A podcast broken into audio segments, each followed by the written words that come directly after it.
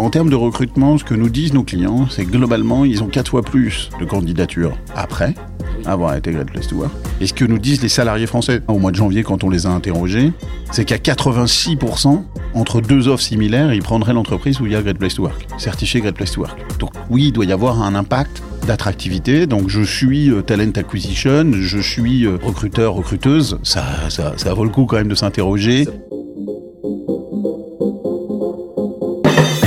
Veille, anticiper, communiquer, évoluer, changer. Pas toujours simple dans notre quotidien professionnel RH. J'entends encore trop souvent, mais on n'a jamais fait comme ça. Cela m'a donné envie de vous, de nous aider et à voir notre métier RH différemment. Bienvenue donc dans On n'a jamais fait comme ça, le podcast de ceux et celles qui font avancer la profession ressources humaines, de ceux et celles qui nous proposent, à nous RH, des solutions pratiques et concrètes. Je suis Florent Le Tourneur, fondateur de We Feel Good, agence marque employeur et communication RH.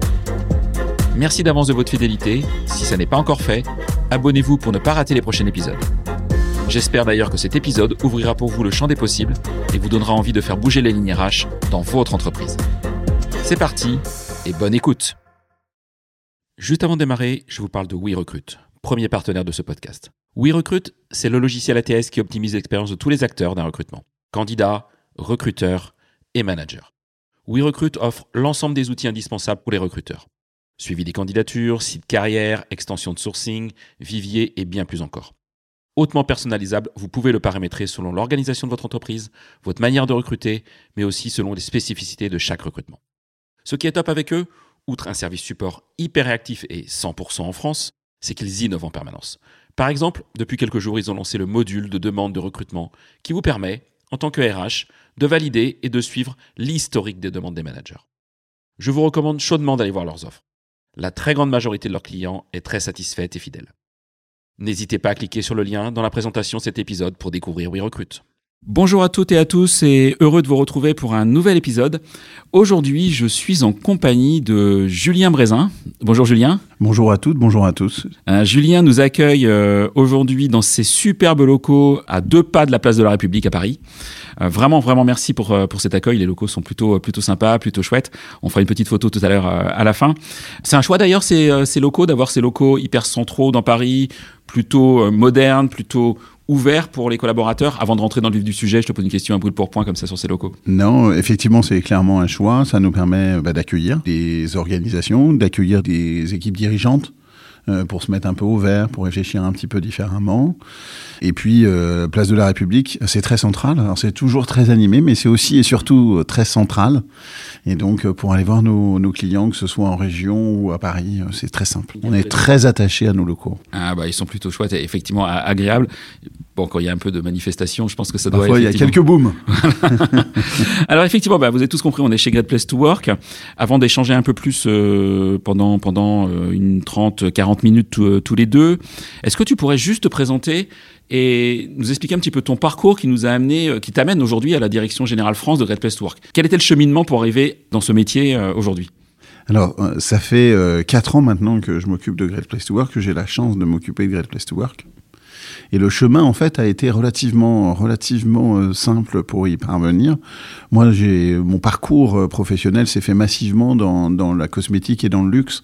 Euh, j'ai travaillé successivement chez L'Oréal pendant 12 ans, chez L'Occitane pendant 6 ans, et puis dans une entreprise coréenne pendant 3 ans, avant de rejoindre Great Place to Work, et en occupant des fonctions managériales, en France, à l'étranger, etc. ce qui est intéressant, c'est qu'en fait, assez vite dans mon parcours, j'ai été surpris par l'importance relativement faible accordée à la qualité managériale. J'avais conscience que la qualité managériale était un vecteur de performance super fort. Et je voyais dans les différentes organisations, euh, la mienne, mais aussi celle de mes amis euh, ou de, mon, de ma femme, euh, y on pouvait être un très bon manager et que ce soit pas forcément mis à votre crédit. Et on pouvait être un très mauvais manager. Alors, il fallait pas être un afro-manager, mais un, on va dire un manager euh, médiocre. Et c'était pas non plus mis à votre débit. Et en fait, euh, ça m'a toujours un peu taraudé. Derrière, ce qui me taraudait, c'était finalement le critère d'évaluation de la performance. Comment évalue-t-on de manière complexe et compréhensible et, et totale la performance d'une personne et donc d'un manager ou d'une manager? Puis après, euh, au cours de ma vie professionnelle, j'ai eu la chance d'être client de Great Place to Work. J'ai découvert Great Place to Work comme client, et là, en le découvrant, j'ai été, euh, bah, j'ai- c'était il y a très longtemps, on est en 2011, et en 2011, euh, l'entreprise pour laquelle je travaille à l'époque décide de faire Great Place to Work. On m'envoie un questionnaire, je crois qu'à l'époque il était même en papier. Je remplis le questionnaire, et pour être très honnête, à ce moment-là, je me dis, oh là là, ces questions, c'est très américain, c'est un peu niais.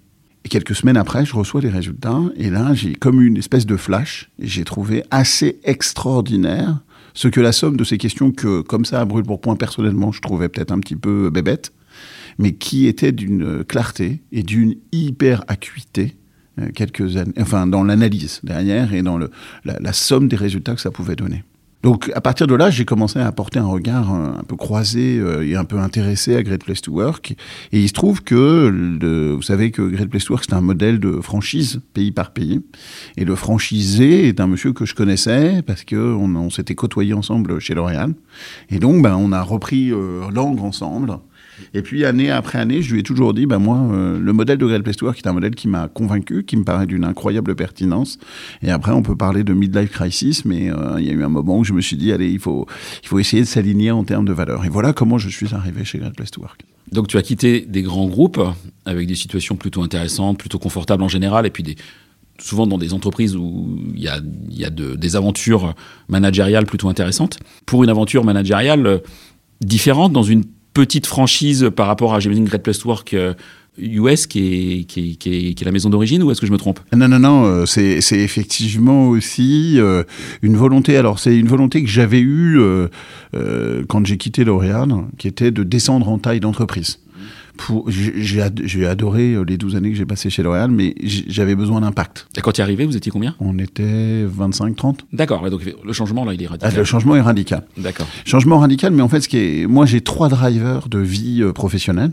Le premier, c'est justement cette histoire d'impact. En fait, moi, mon sujet dans, ma vie professionnelle, c'est d'essayer d'avoir de l'impact, alors à, mon niveau, hein, sans extrapoler ou élargir mon impact, mais en tous les cas, quand je penche à droite, que le bateau parte à droite. Ça, je trouve ça vraiment super sympa et pour moi, c'est clé. Deuxième élément hyper important, c'est de le faire avec des gens. Je ne crois pas que j'aurais pu être un entrepreneur solitaire euh, ou un freelance euh, qui travaille seul. Et troisième élément, j'ai besoin. Alors, je, je suis désolé, j'ai jamais trouvé un mot très très très très chic pour le dire, mais moi j'ai besoin de me marrer. Et euh, ça paraît bête, mais c'est ces trois facteurs-là qui m'ont amené tout au long de mon parcours professionnel à faire mes choix.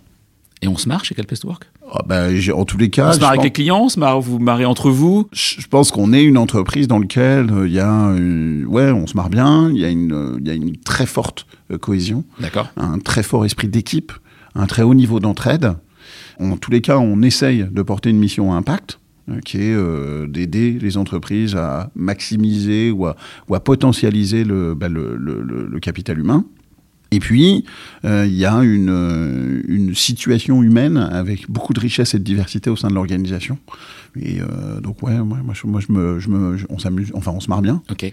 C'est intéressant parce que ça fait donc 4 ans que tu es chez Place to Work en tant que, en tant que directeur général. Euh, on sait qu'aujourd'hui, quand on reste 3-4 ans dans le même poste, dans la même entreprise, c'est un peu le bout de l'aventure. En tout cas, c'est les tendances d'aujourd'hui. Euh, T'as encore envie de rester plusieurs années au sein de Il y a encore des choses à faire Alors, il y, y a énormément de choses à faire, et j'en parlerai peut-être, mais euh, en fait, d'ailleurs, la première chose qu'on a faite euh, l'année dernière, c'est que euh, quand notre actionnaire euh, Patrick est parti, euh, on, on a nommé euh, tous les deux une directrice générale adjointe euh, qui s'appelle Léa euh, Bineferté, et en fait, on colide la boîte.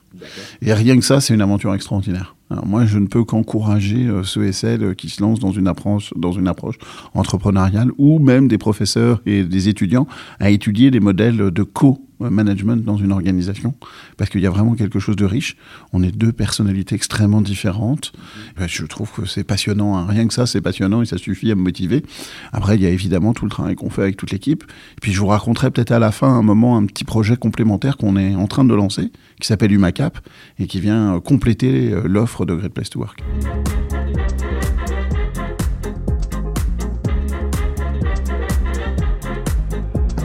Le, le métier de Great Place to Work, c'est l'analyse de l'expérience des collaborateurs. Donc le fond de notre activité, c'est d'interroger les collaborateurs. Notre savoir-faire, c'est questionner des collaborateurs via un questionnaire, agréger leur, euh, leur- l'information et rendre cette information intelligible ou intelligente. C'est ça le fond de l'activité de Great Place to Work. Ce métier-là, on l'exerce autour d'une thématique qui est la confiance. Donc euh, le modèle de Great Place to Work, ce que je vous disais sur les questions, et en fait c'est ça, c'est pas moi qui l'ai inventé, donc je peux le dire avec beaucoup de simplicité, c'est vraiment ça l'intelligence du, euh, modèle de Great Place to Work, c'est ces questions. Et euh, ces questions, elles sont centrées sur une thématique qui est la confiance. C'est-à-dire qu'on part du principe, du postulat, qu'une entreprise est une, est une great place to work si les collaborateurs ressentent un très haut niveau de confiance. Ok? Ça, c'est pour le modèle great place to work. À partir du moment où, avec Léa, on est en 2020-2021, euh, on commence à. Donc, on est en pleine crise Covid à ce moment-là, et on voit émerger une attente assez forte, euh, complémentaire à cette attente de confiance chez les collaborateurs et chez les collaboratrices, qui est une attente finalement de est-ce que mon entreprise, elle est sincèrement responsable? Répondre à cette question de finalement, est-ce que, est que ma boîte, elle, elle me fait du bien? Oui, mais est-ce qu'elle fait le bien? Et en fait, c'est une deuxième question. Et là, la deux- on a donc travaillé avec euh, des professeurs, euh, deux professeurs, notamment à Toulouse, un monsieur que, euh, qui s'appelle Hassan El Akrami, qui a beaucoup travaillé sur engagement RSE et engagement des collaborateurs, et la concordance entre les deux.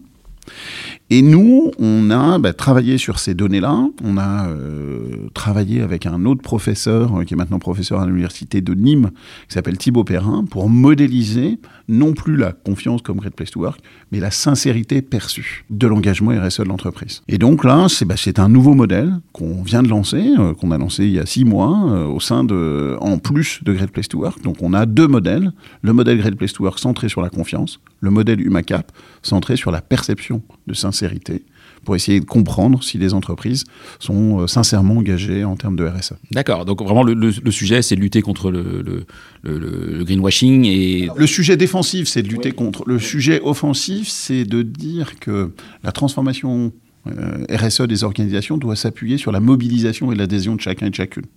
Et donc, il faut identifier si vos collaborateurs et vos collaboratrices se sentent pleinement engagés par la démarche RSE. Est-ce que la démarche RSE, c'est une démarche inexistante de l'organisation? Est-ce que c'est une démarche portée juste par deux personnes au loin euh, dans une espèce de COMEX rattachée au directeur général ou rattachée au DRH Ou est-ce qu'à contrario, c'est une, une vraie quelque chose qui, évidemment, a infusé dans toute l'organisation? Et notre enjeu, c'est d'aider les organisations à ce que ça infuse toute l'organisation. Parce que cette transformation-là, elle est faite de plein de micro-actes, Oui. évidemment d'une transformation et d'un changement de direction, mais aussi euh, de micro-actes au quotidien. C'est intéressant cet index là qui évalue cette sincérité de l'engagement euh, RSE. Est-ce qu'on peut, euh, si je suis une entreprise, juste travailler sur cet index dans un premier temps Bien sûr, et pas forcément sur l'index classique, on va dire. euh, de Great Place to Work. De Great Place bien to sûr. C'est deux produits complètement différents. D'accord, ok. Et pour être très transparent, c'est deux organisations différentes. Donc l'autre, euh, l'organisation qui porte HumaCap Oui. est une organisation, c'est une société à mission qu'on a créée, qui est une structure purement française. Donc c'est c'est une deuxième entité à, qui travaille en, col- en étroite collaboration avec Great Place to Work, puisque euh, c'est nous qui l'avons monté en parallèle. D'accord, que tu diriges ou co-diriges Euh, euh, les de deux, voilà, manière. avec Léa. Ouais, Ouais, toujours. ok, d'accord. Hyper intéressant. Si on revient sur le modèle un peu historique de Great Place to Work, concrètement, qui t'appelle? Quelles sont les entreprises, les organisations qui t'appellent? Est-ce que ce sont des entreprises qui sont déjà matures et qui veulent valider par une certification leur travail qu'elles ont entreprise, euh, entrepris pardon, ces, ces derniers mois, ces dernières années Ou est-ce que c'est des entreprises qui sont plus traditionnelles, qui sont peut-être moins matures a priori, mais qui veulent peut-être se challenger et puis progresser Ou est-ce que ce sont les deux? Est-ce que comment tu- Quel est le type de, de clientèle que vous avez en fait? La question est hyper complète. En général, on- chaque année, on travaille à environ entre 400 et 500 organisations. Cette- L'année dernière, euh, 500 organisations. Euh, notre enjeu, euh, c'est euh, bah, de faire notre mission dans un plus grand nombre d'entreprises. Donc, pourquoi ces entreprises viennent-elles nous voir? Oui. Elles viennent nous voir pour trois raisons massives. La première, c'est répondre à cette question est-ce que je peux me valoriser? Cette dimension de marque employeur a pris beaucoup d'importance sur les dernières années, évidemment. Cette dimension de marque employeur, elle suppose que les entreprises, pour beaucoup d'entreprises, d'essayer de dire, bah oui, ce que je propose est vrai. Et Great Place to Work est crédible, est ressenti comme crédible, comme euh, certification pour dire oui, c'est vrai. Donc ça, c'est la première, première raison. Deuxième raison qui amène les entreprises et les organisations à venir nous voir, derrière ce je me valorise, c'est je me compare. Je vous l'ai dit tout à l'heure, en fait, la méthodologie de Great Place to Work, c'est toujours la même. Que vous soyez une petite organisation de 10 salariés ou une énorme organisation de 100 000, nous, ce qu'on vient tester, c'est le niveau de confiance ressenti par vos équipes. Donc ce niveau de confiance, on vient le tester en appliquant le questionnaire de manière exactement identique, en interrogeant 100% des collaborateurs on n'a pas 100% de gens qui répondent, évidemment. On a plutôt 80%. On aimerait bien toujours avoir 100%. Ce qui est déjà pas mal. Ouais, ouais 80%, c'est vraiment, euh, c'est vraiment. Si on avait 80% des, des, Français qui s'expriment. À chaque fois. Ce, serait beaucoup mieux. Ça serait bien. Ça serait bien. Mais là, aujourd'hui, si vous voulez, on, la, la, chance qu'on a, c'est que, en interrogeant les, les, les, les collaborateurs de la même façon, quelle que soit l'organisation, on rend les résultats comparable. Donc après le je me valorise, la deuxième étape clé, c'est je me compare. Je me compare par rapport à des concurrents business ou des entreprises équivalentes en ben, termes de fait, taille, de Un peu les deux. En fait, ça, on va le faire, on va le voir ensemble. On construit ensemble avec le client. Ah, Est-ce que vous voulez vous comparer plutôt à des organisations qui vous ressemblent en termes de taille ou des organisations qui vous ressemblent en termes de secteur d'activité? Ou est-ce que vous voulez vous comparer à une moyenne France, puisque chaque année, on interroge une moyenne France au-delà de nos clients pour essayer d'avoir un référentiel initial. Ok, d'accord. Donc ça, c'est je me compare, après je me valorise. Et puis le troisième, c'est je m'analyse pour rentrer dans cette démarche d'amélioration continue dont tu parlais. Ce qui est clé, c'est euh, quand vous êtes une organisation de 50, euh, un dirigeant, une dirigeante ou l'équipe dirigeante, ils savent encore ce qui se passe dans l'organisation. On commence à perdre un peu les pieds. Mm. Dès qu'il y a du management intermédiaire, on commence à plus savoir exactement ce qui se passe. Donc à 25, 30, on commence déjà à perdre un tout petit peu le, contact. Quand on est à 200, 300, quand on est en, en une entreprise qui croît très vite, évidemment qu'on perd pied. Et là, il est important d'ouvrir la boîte de Pandore et d'analyser, et de ces analyses, d'en tirer des points d'actions pour s'améliorer ce que veulent vos équipes, je, crois, hein, vos, collaborateurs et vos collaboratrices, ce qu'ils vous demandent, c'est de l'amélioration. Ils sont contents chez vous, en général, ils veulent rester. Hein. De, dans notre dernière étude, je crois que c'est 76% des Français qui veulent pas changer de job. Donc c'est important. Donc c'est intéressant parce que c'est à l'encontre peut-être de ce qu'on pourrait imaginer à l'heure où on parle de difficultés de recrutement dans tous les sens, à l'heure où on parle de d'engagement de, de, au travail euh, faible euh, de la part des collaborateurs, etc. Ça veut dire qu'il y en a un sur cinq quand même euh, qui veut changer. Mais il reste les, les oh, un sur quatre d'ailleurs, parce que c'est 25, ça fait un sur quatre quand même qui veut changer. Alors si on a 25% de turnover subi tous les ans, c'est un peu violent quand même. C'est un peu dur. Et, quand on regarde chez les plus jeunes, on est à un tiers qui veulent mmh. changer. D'accord, ah oui. Donc euh, le résultat entre les salariés est quand même assez disparate. Mmh. Mais juste pour dire, ça veut dire que ça veut dire quoi? Ça veut dire que vos équipes, ce qu'elles souhaitent en priorité, c'est que ça s'améliore. Elles vous connaissent, elles connaissent l'entreprise, elles en comprennent les avantages et les inconvénients, elles ont un regard euh, tout en nuance sur celle-ci, et elles savent euh, et elles veulent que ça progresse. Et donc, voilà, voilà pourquoi les organisations viennent nous voir. Je me valorise, je me compare, je m'analyse. Et avec un taux de fidélité de, des organisations assez fort d'une année sur l'autre. Ouais. Est-ce que concrètement, euh, moi je suis, je, suis, je suis RH dans une entreprise, euh, je peux faire cette enquête euh, tous les deux ans si j'ai envie de le faire tous les deux ans? Est-ce que je dois le faire tous les ans? Comment est-ce que vous fonctionnez par rapport Alors, à ça? Moi je vais vous répondre plus en version de ce que j'ai vécu en tant que client. Mmh. Dans mon organisation, dans laquelle j'étais, on le faisait tous les deux ans. Qu'est-ce qui se passait? On était une organisation assez agile qui bougeait pas mal. Hein, en fait, tous les deux ans, euh, on vous donne vos résultats, vous mettez en action, vous mettez des plans d'action, puis en deux ans, il y a, il y a 25-30% de votre équipe qui a changé. Et en fait, vous perdez le fil. Moi, j'estime que le faire tous les ans, c'est un bon moyen de se mettre en tension. C'est un petit peu comme mesurer votre cash. C'est un peu comme votre bilan carbone. Je, dis souvent faire, Great Place to Work ou utiliser une autre méthode, ce qui est aussi important, hein, que ce soit Great Place to Work, qui n'a pas le monopole d'interrogation de, des collaborateurs, c'est votre bilan collab. Vous faites votre bilan carbone tous les ans et vous voulez progresser, bah faites votre bilan collab et progressez. Il faut mieux le faire tous les ans. Sinon, les efforts s'étiolent. Ah, intéressant, intéressant. Et est-ce que vous avez réussi à mesurer l'impact d'une certification Great Place to Work sur, euh, sur euh, le recrutement avec, et sur la fidélisation surtout des collaborateurs est-ce que vous avez à mesurer l'impact sur euh, vos clients en fait? J'adorerais avoir le perfect ROI euh, qui soit l'argument commercial gagnant à tous les Mais les clients font des feedbacks, j'imagine aussi. Les clients, voilà, euh, je pense que les meilleurs, les meilleurs pourvoyeurs de cette information seraient plutôt nos clients. non, en termes de recrutement, ce que nous disent nos clients, c'est globalement, ils ont quatre fois plus de candidatures après ah avoir été Great Place to Work. Et ce, qui, et ce que nous disent les salariés français, les enfin là, au mois de janvier, quand on les a interrogés, c'est qu'à 86%, entre deux offres similaires, ils prendraient l'entreprise où il y a Great Place to Work. certifié Great Place to Work. Donc, donc oui, il doit y avoir un impact d'attractivité. Donc je suis euh, talent acquisition, je suis euh, euh, recruteur, recruteuse. Ça, ça, ça, vaut le coup quand même de s'interroger. Ça, peut une aide quand je, quand je dois chasser du, du, des profils tech ou des profils, des profils vente ou, ou, que je sois dans la production, dans, dans l'industrie. En... en... tous les cas, pour favoriser mon attractivité, ça vaut le coup de s'appuyer sur une démarche de labellisation pour peu que ce modèle de labellisation, enfin que le label choisi soit un label de confiance et un label efficace. Premier point. Deuxième élément, je pense qu'en termes de fidélisation, en fait, encore une fois, je reviens à ce que disent euh, les, collaborateurs et les collaboratrices. Ils veulent juste que ça s'améliore. Ils veulent qu'on progresse. Ils veulent qu'on résolve les irritants. Euh, donc là, on leur offre une opportunité. Il suffit pas de faire Great Place to Work. Il faut faire Great Place to Work et en tirer des actions. Pas en faire 50 des actions, en faire 3, 4 actions. Et puis l'année prochaine, on y retourne.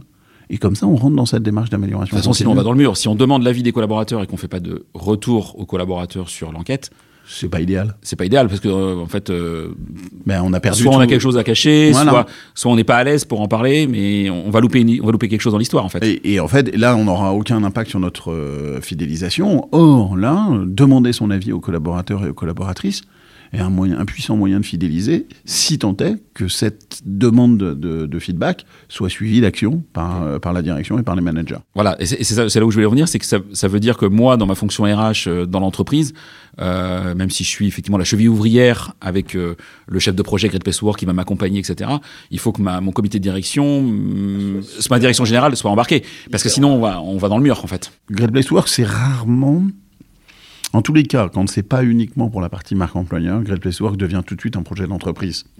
Ça ne veut pas dire que ça doit être porté euh, absolument par, le, par la direction générale, mais ça veut dire que ça doit embarquer effectivement l'ensemble des managers et l'ensemble du comité de direction de l'entreprise.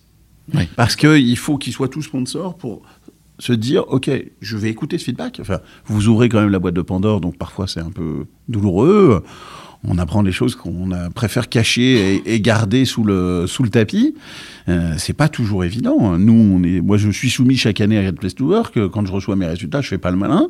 Mais euh, c'est important de, euh, bah, chaque, chaque fois, de, bah, voilà, de se redire comment on va progresser, comment on va se remettre en mouvement, qu'est-ce qui est attendu, d'aller chercher finalement l'amélioration continue, parce que on doit mériter l'adhésion et la volonté des collaborateurs et des collaboratrices qui composent l'organe. D'accord. C'est intéressant. Great Place to Work France se fait certifier Great Place to Work. Bah, chaque année, on, alors nous, on n'a pas de certification, mais chaque année, on s'évalue avec la méthodologie, évidemment, parce qu'elle est super puissante. Et chaque année, derrière, on en tire 3-4 euh, actions. Euh, cette année, on a travaillé. Très concrètement, cette année, par exemple, si c'est si pas confidentiel? Il n'y a rien de confidentiel. Il y avait un sujet sur euh, la reconnaissance, reconnaissance matérielle et immatérielle dans l'organisation. Donc, on est en train de travailler. Sujet de transparence, finalement, quant à les critères d'évaluation de la performance. Sujet complexe. Oui, Deuxième sujet sur euh, l'évolution de notre gouvernance dans le cadre d'un télétravail élargi. Mm. Euh, et comment arriver à travailler, à, nourrir ça. Et troisième sujet sur euh, renforcer l'équité ressentie par les équipes. Donc travailler la transparence pour, pour nourrir l'équité ressentie par les équipes. Voilà, c'est les trois thèmes. On va le refaire là dans un mois. On aura d'autres résultats, d'autres actions. Encore une fois, c'est pas l'alpha et l'oméga, mais c'est important de rentrer dans cette démarche d'amélioration continue. Et on a fait UMACAP aussi, pour essayer d'avancer. Euh, là, on l'a fait au mois de, au mois de décembre, pardon pour continuer à progresser sur la dimension RSE, parce qu'on est entreprise, euh, on est entreprise à mission côté UMACAP et on est Bicorp côté Great Place to Work. D'accord, ouais, donc avec des labels quand même euh, de qualité. Enfin, Bicorp est un label, mais et l'entreprise à mission qui effectivement veut, bah, engage un statut et là qui vous engage. Ouais, tout, tout à fait. Et, euh, bah, on est bien placé. We feel, we feel, good. On est aussi entreprise à mission. Exactement. Donc c'est un sujet effectivement qui est, qui est, qui est, important pour nous. Alors, comme, comme tu le sais, moi je viens, je viens de ma Bretagne. La semaine dernière, j'étais sur un, sur un événement en centre Bretagne à Carré, là où il y a les vieilles charrues. Trois jours par an, il y a, beaucoup de monde à Vieille-Charrue, mais euh, le reste du temps, c'est un, milieu assez rural. Énormément d'entreprises qui recrutent. Moi, j'avais, euh, j'étais sur un, sur un salon, 115 entreprises qui ont des difficultés de recrutement en plein centre Bretagne. Est-ce que Great Place to Work c'est aussi pour euh, ce type d'entreprise? Est-ce que c'est pas, je suis un peu provocateur, est-ce que Great Place to Work c'est pas pour les grands groupes ou est-ce que c'est pas pour les belles entreprises urbaines voire parisiennes? Est-ce que moi, entreprise agroalimentaire au fin fond de ma Bretagne, eh ben je, je peux y aller. Et, et comment vous allez faire C'est une double question et je, me- je m'en excuse. Comment vous allez faire peut-être pour pour échanger aussi avec des collaborateurs qui n'ont pas forcément tous d'adresse mail professionnelle, des opérateurs de production, des, des gens comme ça qui qui n'ont pas forcément cette euh, cette facilité ou l'accès à un ordinateur professionnel euh, comme comme un cadre euh, dans le tertiaire. Alors, en fait, la, la question pour savoir si une entreprise ou une organisation a un, un intérêt à faire Great Place to Work, elle peut être résumée, c'est est-ce que finalement la confiance est importante pour l'organisation? Si à la question euh, de, cette, importance de la confiance, la réponse est oui. On a envie, nous, équipe de direction, quelle que soit l'organisation, qu'on vende des cacahuètes, qu'on soit dans l'IT ou euh, qu'on soit une entreprise agricole, est-ce que la confiance veut dire quelque chose? Si oui, alors être Great Place to Work a un sens. Cette, cette année, pour la première année, on a certifié une URSAF, Ah, URSAF. Picardie. Ok. Donc même dans l'administration française aujourd'hui, il y a ces il réflexions. y a ces réflexions-là. Alors là, il y a un dirigeant qui est absolument extraordinaire, qui, se qui est hyper mobilisé, qui s'appelle Pierre Fénérol, et qui est remarquable. Mais, mais voilà, donc l'administration, euh, évidemment, euh, est aussi euh, susceptible de travailler là-dessus. Évidemment, les entreprises de l'alimentaire, euh, cette année, on a eu notre premier magasin hypermarché de l'alimentaire. Alors la distribution a pas bonne presse, souvent. Ben, un premier magasin euh, de l'enseigne Leclerc qui a été euh, au palmarès Great Place to Work. On a une dizaine ou une quinzaine de Super U, qui est la première enseigne à s'être lancée dans le sujet, euh, qui est certifiée Great Place to Work, qui est le, le cran avant le, le palmarès. Tous les certifiés, euh, il faut d'abord être certifié pour pouvoir rentrer au palmarès. Donc oui, quelle que soit l'organisation, même dans les métiers durs, euh, même dans les métiers difficiles, euh, vous- on, peut, euh, on peut avoir. Et évidemment, on a développé toutes les méthodologies nous permettant de nous assurer que, ben, effectivement, un employé libre-service ou quelqu'un qui fait des sandwichs n'est pas forcément une adresse mail professionnelle, mais on arrive à collecter les datas. Vous arrivez quand même à, à résoudre à résoudre les choses. Après, c'est plus difficile, hein, euh, mais on y arrive, on le travaille avec le client. Et c'est toute la force d'un accompagnement, et c'est celui, c'est le rôle des chefs de projet de Great Place to Work que de rendre ça possible. Ouais, ça c'est intéressant parce que comme moi je suis client, je suis accompagné par un chef de projet export. Je suis pas laissé tout seul avec un à l'abandon derrière mon ordinateur et puis et puis euh, éventuellement un chat pour me pour m'en sortir. quoi. Exactement. Non, non, non, non. Il y a, y, a, y a- une personne derrière l'ordinateur, il y a une personne qui vous appelle, et on a une équipe effectivement dont la formation est là pour euh, les aider, pour aider à rendre euh, compréhensible, euh, enfin collectable la donnée, puis la rendre compréhensible et intelligente derrière. Ok, donc ça c'est intéressant.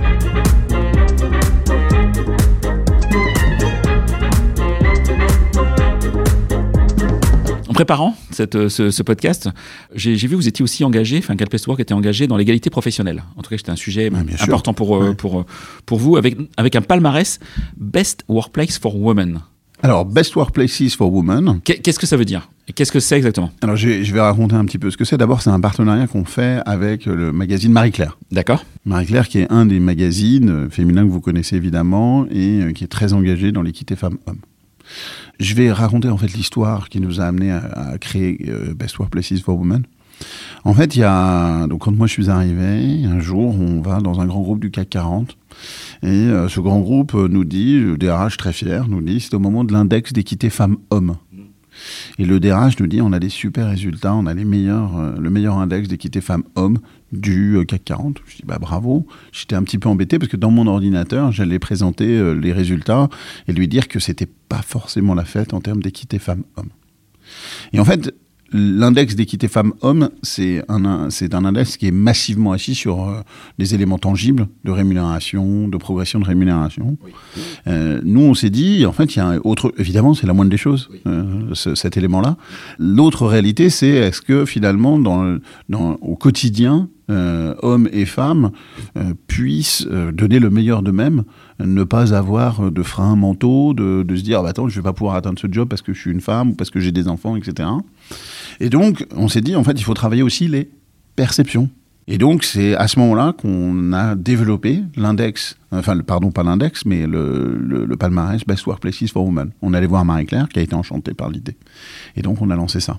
Là, ce qu'on a fait, c'est une liste et non pas un palmarès. D'accord. Le choix, et ce choix s'explique malgré la pression des journalistes qui préfèrent évidemment les numéros 1, numéro 2, numéro 3. Parce qu'en fait, sur le sujet, il reste encore, malheureusement, encore beaucoup de choses à faire. Beaucoup d'entreprises à convaincre. Et donc, on s'est dit, il ne faut pas mettre en compétition les entreprises qui se bougent. Il faut que les entreprises qui se bougent soient toutes mise à l'honneur. Oui, d'accord, ok. Une vision positive en fait des, des, des- des choses et, euh, et pas une vision comparative des choses aujourd'hui en tout cas. Exactement. Et donc, ce palmarès-là sera révélé au mois de juillet cette année et, euh, et toujours avec Marie-Claire. Quelle édition C'est la quatrième édition. Ah, d'accord, ok. Ouais, donc c'est ancré aujourd'hui. Ah ouais, ouais, ouais. Et puis, on a la chance d'avoir un super support euh, de Marie-Claire. Ok. Si on, on va dans ces réflexions effectivement sur euh, sur euh, bah, sur l'intégration, l'égalité professionnelle, etc. On est euh, on est quelques jours après la promulgation de la de la loi retraite. Euh, Est-ce que vous réfléchissez aussi à à travailler sur euh, sur l'accompagnement de vos clients, sur euh, comment faire travailler nos collaborateurs les plus âgés, dit les seniors, j'aime pas ce mot-là, mais dit les seniors jusqu'à 62, 63, 64, 65 ans.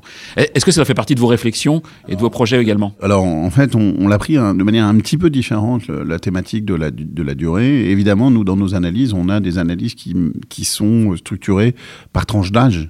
Et donc, on voit euh, la perception des, des collaborateurs les plus, euh, bah, les, les plus seniors, hein, même si, euh, un peu comme toi, j'aime pas beaucoup ce mot-là. Pour nous, en fait, le, le grand sujet de la seniorité, c'est finalement le sujet de l'aidance. Je suis désolé pour le mot, c'est vraiment pas beau, mais être aidant. Euh, donc on a commencé à collecter de la data là-dessus. Donc euh, je suis aidant euh, descendant, c'est-à-dire que j'ai des euh, enfants dont, dont j'ai la charge. Je suis aidant ascendant, je dois m'occuper de mes parents. Je suis aidant des deux, ou je suis pas du tout aidant. On est pas mal critiqué honnêtement par les collaborateurs et les collaboratrices à qui on demande cette information, qui nous disent que c'est une information hyper intrusive, hyper personnelle. Notre choix là-dedans, c'est véritablement de continuer à collecter cette information parce que on est absolument convaincu qu'avec le prolongement de la vie professionnelle, en fait, on est confronté à ce sujet-là parce que derrière le prolongement de la vie professionnelle, il y a aussi le prolongement de la vie tout court. Et en fait, ben, quand euh, vos parents, ils ont 84, 85 ans, ou je sais pas quel âge, en tous les cas, ils peuvent avoir besoin de vous. Euh, et on peut être encore en activité à ce moment-là, et donc ça nous paraît essentiel que les organisations se mobilisent là-dessus. Ok. Une question sur euh, les attentes des jeunes générations. Tout à l'heure, tu, me disais qu'un tiers des, plus jeunes générations euh, s'interrogeaient sur euh, leur fidélisation dans, leur, emploi actuel.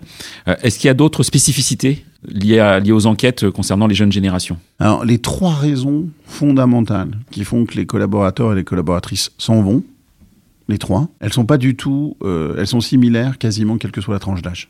Faut pas se mentir. La première raison, très majoritaire, c'est je veux gagner des sous. Dans ces temps d'inflation, c'est hautement compréhensible. Et là, encore une fois, il n'y a pas d'impact de tranche d'âge. Deuxième raison qui m'amène à quitter mon organisation, le management. Le vieil adage qui dit euh, je quitte pas une entreprise, je quitte mon manager est hyper vrai. Et troisième élément, euh, qui est, euh, c'est évidemment cette quête de sens. Je veux donner du sens, euh, trouver une raison, une raison positive euh, dans l'activité que j'exerce. J'ajouterais juste un tout petit point concernant les femmes. En fait, on se rend compte que les femmes, elles ont une autre attente, qui est l'équilibre des temps de vie. Évidemment, cette autre attente, elle est avant le sens, notamment entre 35 et 45 ans. Évidemment, c'est marqué par la maternité, c'est des âges marqués par la maternité. Et on sait tous que la maternité concerne massivement les femmes, à la fois pendant et après la naissance. Donc, euh, donc effectivement, euh, le, troisième, le troisième facteur devient le sens, et, et, et régulièrement le sens. Et pour les femmes sur cette tranche d'âge, plutôt euh, l'équilibre des temps de vie. Ok.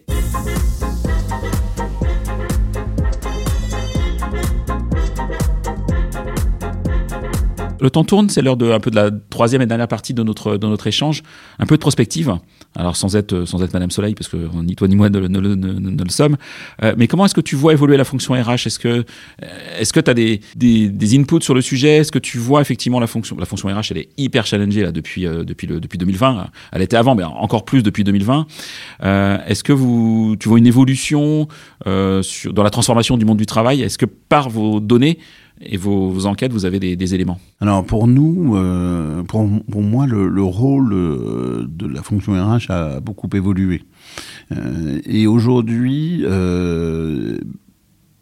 au démarrage, finalement, la fonction RH, c'était un peu la paye et la dimension admin. Ensuite, on est passé vers le côté business partner. Et je crois qu'aujourd'hui, c'est plus un état d'esprit qu'il faut continuer à faire progresser, qui est celui de passer d'une fonction qui était euh, risque averse, qui ne voulait, dont la mission était d'éviter le moindre risque, à une fonction qui, au contraire, est source de prise de pari euh, qui va tenter. Ce qui est compliqué parce que la fonction RH n'a pas été mentalisée par ça, parce qu'elle a été d'abord structurée par un élément très simple qui est le droit social. Et donc, son rôle. Je ne sais pas s'il est très simple le droit social. Non, mais en tous les cas, il est pas. euh, comme il n'est pas très simple, on va pas prendre beaucoup de risques. On est d'accord. Là, l'enjeu, c'est véritablement que euh, la fonction RH se doit d'être euh, d'être un partenaire de la prise de risque dans la transformation de l'organisation. Alors, les grands chantiers qu'on voit, moi, je- j'en retiendrai deux très simples, qui me paraissent vraiment cruciaux aujourd'hui. Euh, sinon, je vous, je vous encourage à regarder. On avait écrit un petit post là-dessus sur les, les, les huit grands chantiers euh, prioritaires de la fonction RH, mais deux qui me semblent prioritaires. Le premier, Ce poste, on peut le retrouver sur Ouais, le blog. sur euh, LinkedIn, sur, euh, sur le, le site de Great Place to bah, je le mettrai euh, dans, le, dans la description du, du podcast. Il y a un élément qui, moi, me paraît clé, c'est la RSE. Donc, comment, aujourd'hui, prendre en charge la RSE à l'ensemble, dans, dans l'ensemble des pour l'ensemble des collaborateurs et des collaboratrices? Ça, c'est vraiment un énorme challenge. Je vais faire un parallèle très simple avec la transfo digitale. hein. La transfo digitale, au fur et à mesure, elle a infusé l'ensemble de l'organisation. Il faut exactement la même chose côté RSE pour être efficace. Et puis le, le deuxième élément de transfo, c'est la révolution euh, de la data. hein. Euh, Qu'elle prenne la forme de l'intelligence artificielle, que ce soit ChatGPT ou une autre. Écoutez, moi, la semaine dernière, je déjeunais avec un fondateur d'une start-up euh, des ressources humaines que j'accompagne depuis 4-5 ans, euh, qui euh, ben, me disait, ben voilà, moi, pour faire mes contrats de travail, maintenant, j'utilise ChatGPT. Donc ça, ça bouge quoi de ce côté-là et, et ça fait réfléchir. Et côté ressources humaines, il faut qu'on s'interroge là-dessus. Donc comment on prend en charge en tant que euh, DRH euh, bah, ces deux grandes évolutions qui sont face à nous? Et il n'y a pas de solution magique. Donc il faut rentrer dans cette logique d'essai-erreur et donc accepter de prendre des risques. D'accord. Intéressant cette, euh, cette, euh, cette vision euh, de, de, de l'évolution de la fonction de la fonction RH concernant le- la marque employeur, en tout cas la fidélisation des collaborateurs, parce que je pense que ça c'est un vrai sujet en 2023 de la part des entreprises. Est-ce que tu vois des tendances aussi euh, dans le futur à ce sujet? Deux grandes tendances, moi, me paraissent prioritaires. Une énorme tendance autour du, euh, du collaboratif. Et là, je- j'ai en tête des organisations aujourd'hui qui, je trouve, ont promulgué ou mis en œuvre des plateformes vachement smart pour le faire. Je pense à une, une entreprise qui s'appelle euh, Team Starter, euh, qui est vraiment une super, euh, super opportunité pour les organisations pour euh, ben, favoriser du collaboratif.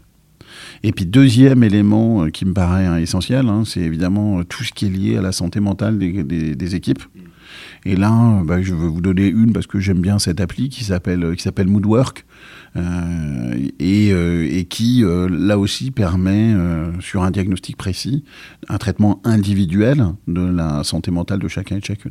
Ok, bah tu vois, j'allais te demander des, des, des solutions un petit peu différentes pour, pour, pour nous RH. Merci pour ces deux, deux propositions spontanées. Team Starter et Moodwork, deux super créateurs et créatrices, des super belles des super belles aventures. Ah bah écoute, je vais, euh, je vais tenter de les contacter en tout cas pour, euh, pour les inviter sur ce podcast. On verra si, euh, si, euh, s'ils le souhaitent. Euh, mais moi, ce sera avec plaisir. Ça, c'est, euh, ça, c'est vraiment chouette. Merci. On arrive vraiment à la fin de, de, de ce podcast. C'est passionnant. Euh, bonne- dernière petite question. Comment contacter Great Place to Work? Est-ce que je peux te contacter directement? Comment est-ce que vous fonctionnez en fait Alors quotidien? bien sûr, moi je suis euh, tout à fait disponible sur LinkedIn euh, ou, euh, ou par mail. Euh, Julien avec deux L, attention, mon prénom a deux L, donc c'est un peu particulier. Et puis sinon sur le site, hein, il y a une, euh, comment on appelle ça, un, formulaire. Il suffit de remplir le formulaire. Et puis euh, on a aussi un troisième élément qui me paraît important à, travailler, c'est qu'on a un écosystème Great Place to Work. L'écosystème Great Place to Work, c'est des partenaires qu'on référence euh, qu'on va mettre sur le site aussi de Great Place to Work, qui sont à la disposition de la communauté Great Place to Work pour ben, mettre en avant des solutions, ce que tu disais, des solutions positives. On a la chance, Great Place d'être euh, relativement connu. Notre enjeu, c'est d'aider nos, nos les entreprises qui sont euh, labellisées Great Place to Work à progresser, celles qui ne le sont pas à progresser de la même façon. Et l'enjeu, c'est comment est-ce qu'on y parvient. Et donc, il faut leur proposer des solutions à la fois humaines et des solutions de coaching ou des solutions technologiques ou des solutions en termes de RSE pour progresser. Ok. Merci, ça c'est vraiment le mot de la fin, c'est progresser. Je pense que ça c'est le, le, je dirais le verbe qu'il faut retenir quand on est RH et, et aussi prendre des risques, parce que ça j'ai bien, retenu le, ce, ce, point qui est, qui est majeur, en tout cas de, de sortir de notre zone des fois de, de confort, en surtout le, limitant les risques. Vraiment un grand merci Julien pour, euh, pour cet échange passionnant et passionné. Bah, je vous dis à bientôt pour, euh, pour une nouvelle interview, un nouvel invité prochainement. Bonne journée à tout le monde. Au revoir.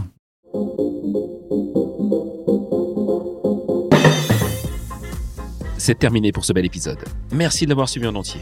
Pour ne pas rater le prochain, d'ailleurs je prépare plein de chouettes entretiens pour ces prochaines semaines, abonnez-vous à On n'a jamais fait comme ça.